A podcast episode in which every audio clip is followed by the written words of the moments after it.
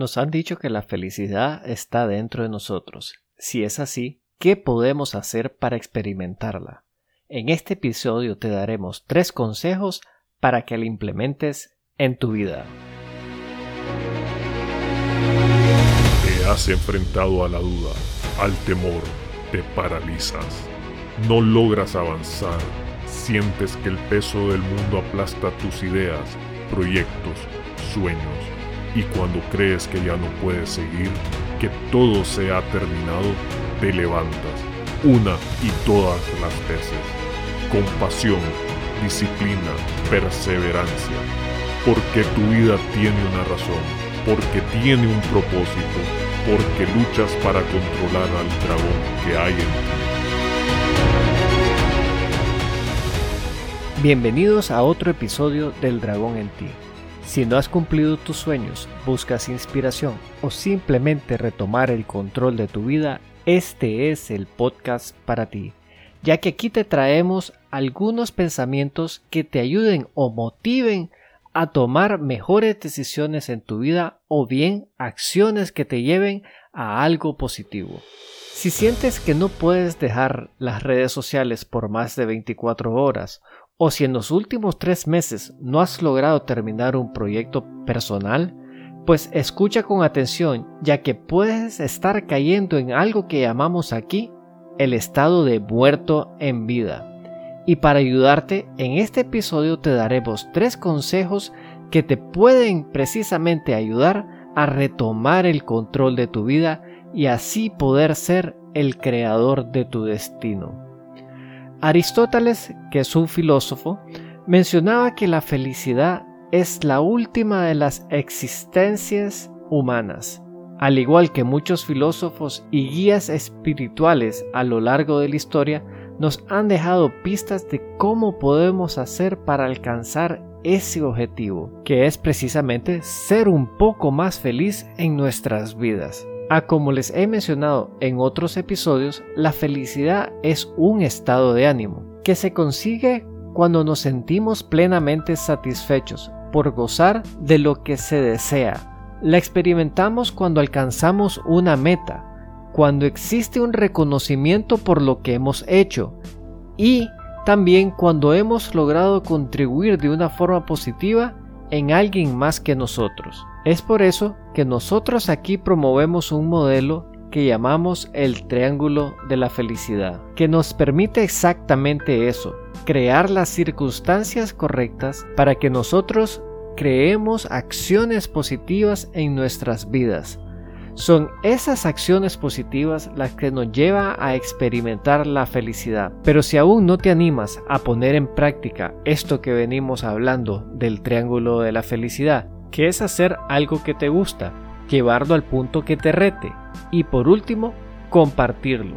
Cuando logras cerrar ese triángulo, comienzas a experimentar distintas cosas, ya que estás impactando de manera positiva en la vida de las otras personas, aun por más chiquito que sea lo que hagas, que simplemente compartir lo que estás haciendo. Y al hacer algo que te gusta, te llena de satisfacción saber que lo has logrado que es por tus propios méritos, por tus acciones que tomas todos los días, sin importar cuál sea.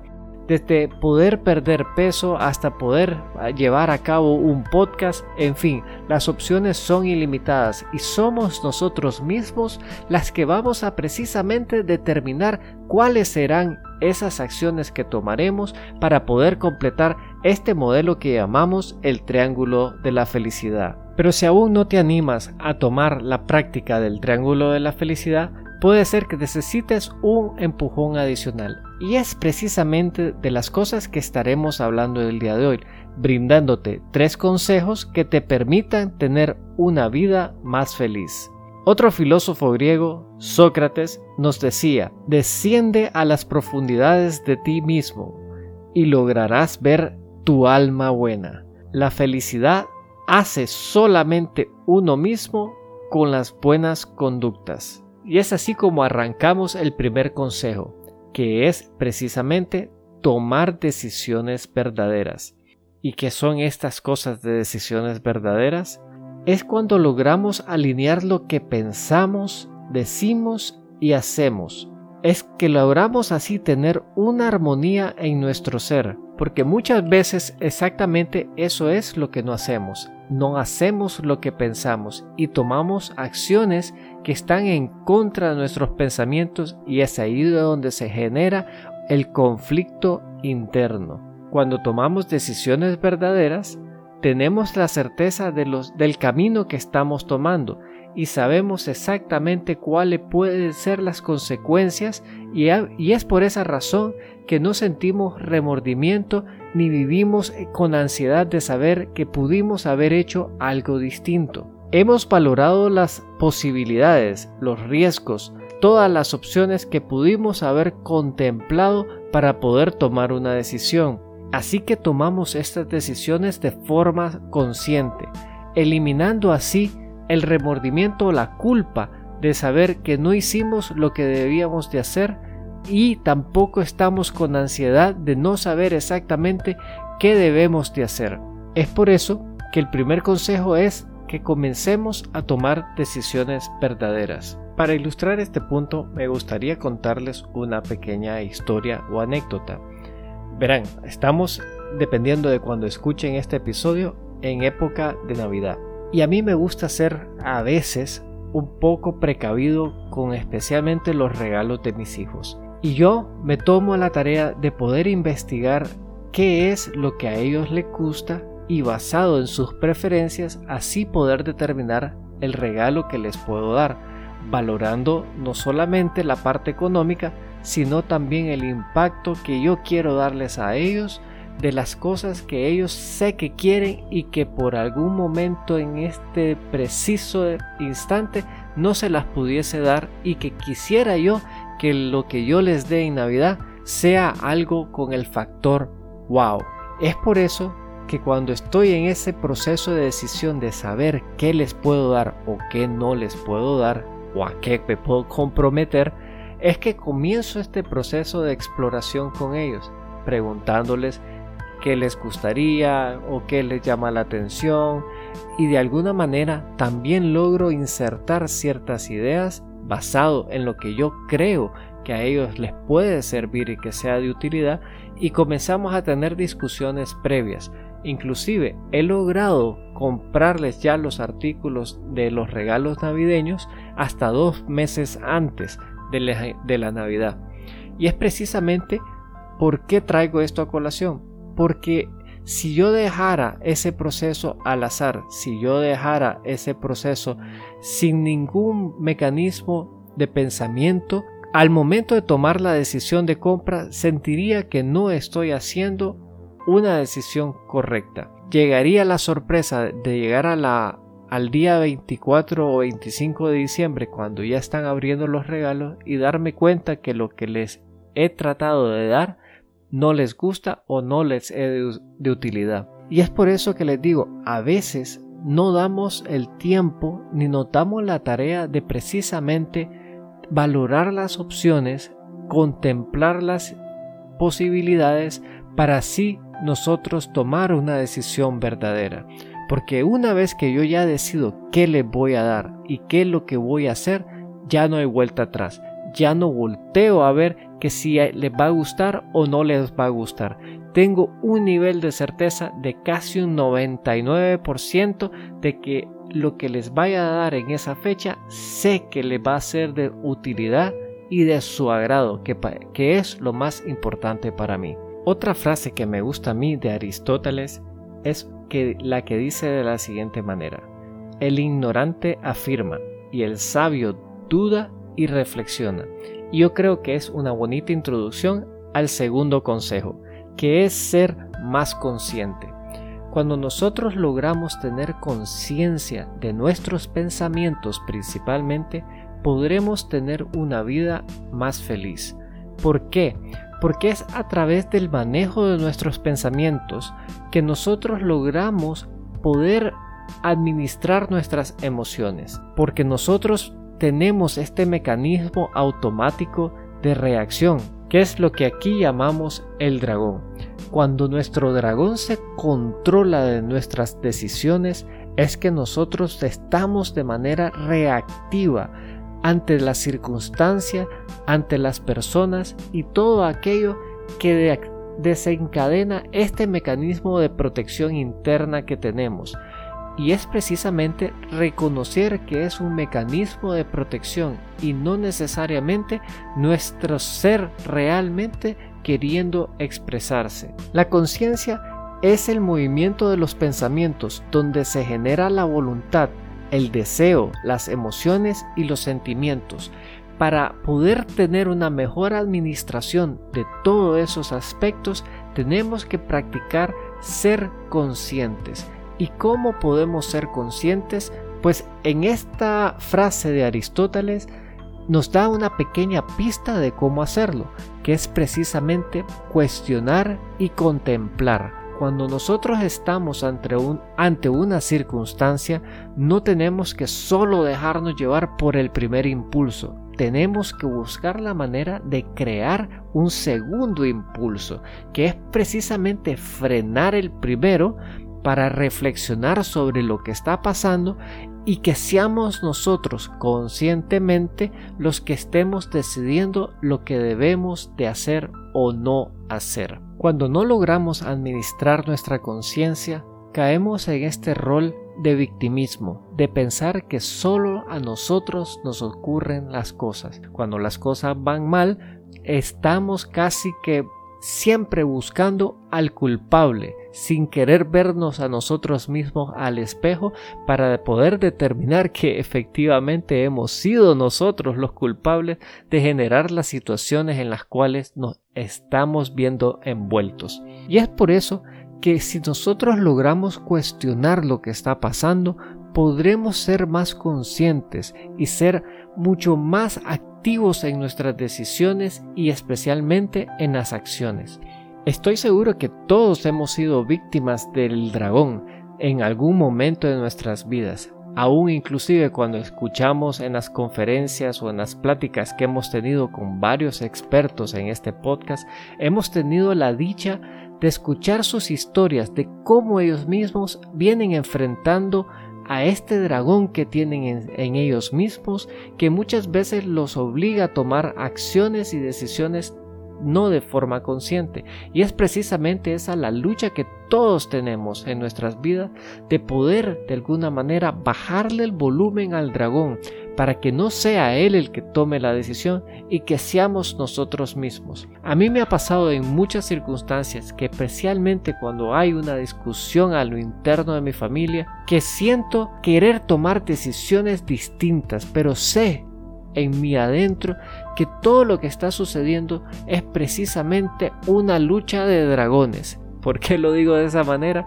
Porque yo sé que tanto yo como mi esposa o la otra persona con la que yo estoy argumentando o queriendo tener acuerdos Ambos están proyectando sus dragones, es decir, que tanto mi forma interna de querer procesar las cosas interfiere con la forma interna de la otra persona para poder llegar a un consenso. Y más aún cuando sucede algo inesperado, cuando sucede algo que no está previsto, cuando de repente se recuerdan circunstancias específicas, es que es muy fácil caer en la tentación de este sistema automático que tome una posición que más adelante estamos arrepentidos. Yo recuerdo en una ocasión cuando estaba precisamente uno de estos dilemas de tomar o no tomar un trabajo, haber caído precisamente en ese sistema automático defensivo que en mi caso particular y personal es muy ligado con el tema del miedo.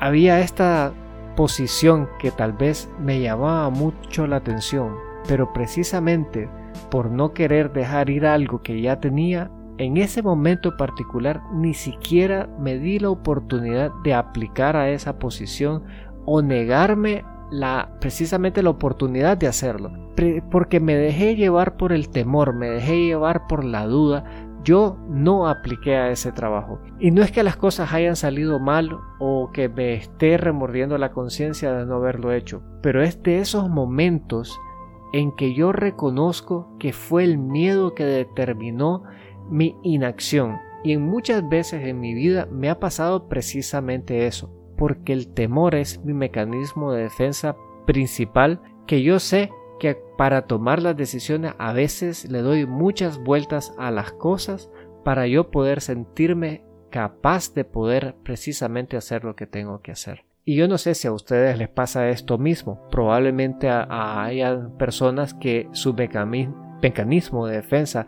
sea el enojo, es decir, sucede algo e inmediatamente reaccionan de forma violenta. Y hay otros que tienen este sentido de mecanismo de la culpa, de sentirse culpables o sentirse que no tienen la capacidad de decidir por sí mismos y están constantemente consultándole a alguien más que opina o que tienen que llamar a su cónyuge para saber que si deben o no deben tomar acciones.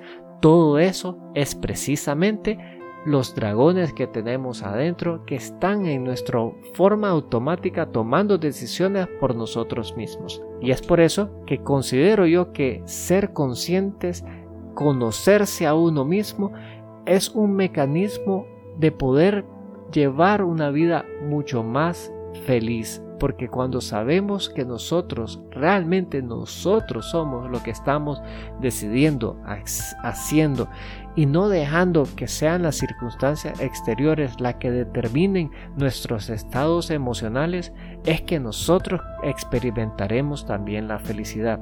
Inclusive en un episodio más adelante creo que comenzaré a compartir algunas técnicas y herramientas que nos ayuden a precisamente ser más conscientes e inclusive creo yo que eso nos permitirá poder atrevernos a iniciar el triángulo de la felicidad, reconociendo aquellas cosas que nos gustan y precisamente tomar ese primer paso de implementarlas en nuestras vidas sin importar lo que vaya, vaya a pensar cualquier otra persona. A mí, por ejemplo, este podcast es precisamente eso, es ese paso que me tomó más de cuatro años poder darlo hasta el día de hoy que trato de hacerlo de manera consciente y constante todos los lunes, trayéndoles a ustedes estos episodios. Así que esa es la el segundo consejo que les tengo a ustedes. Para presentar el tercer consejo me gustaría recordar uno de estos pensamientos que lo escuché en algún lugar pero no tengo exactamente el autor que lo dio. Tal vez ustedes me ayudan por ahí si se dan cuenta quién fue, me lo pasan por eh, Instagram en sus comentarios. Y es esta idea de que pedir perdón es de inteligentes, perdonar es de nobles y perdonarse es de sabios. Y ese nos da la pauta al tercer consejo que les tengo, que es aceptar y agradecer.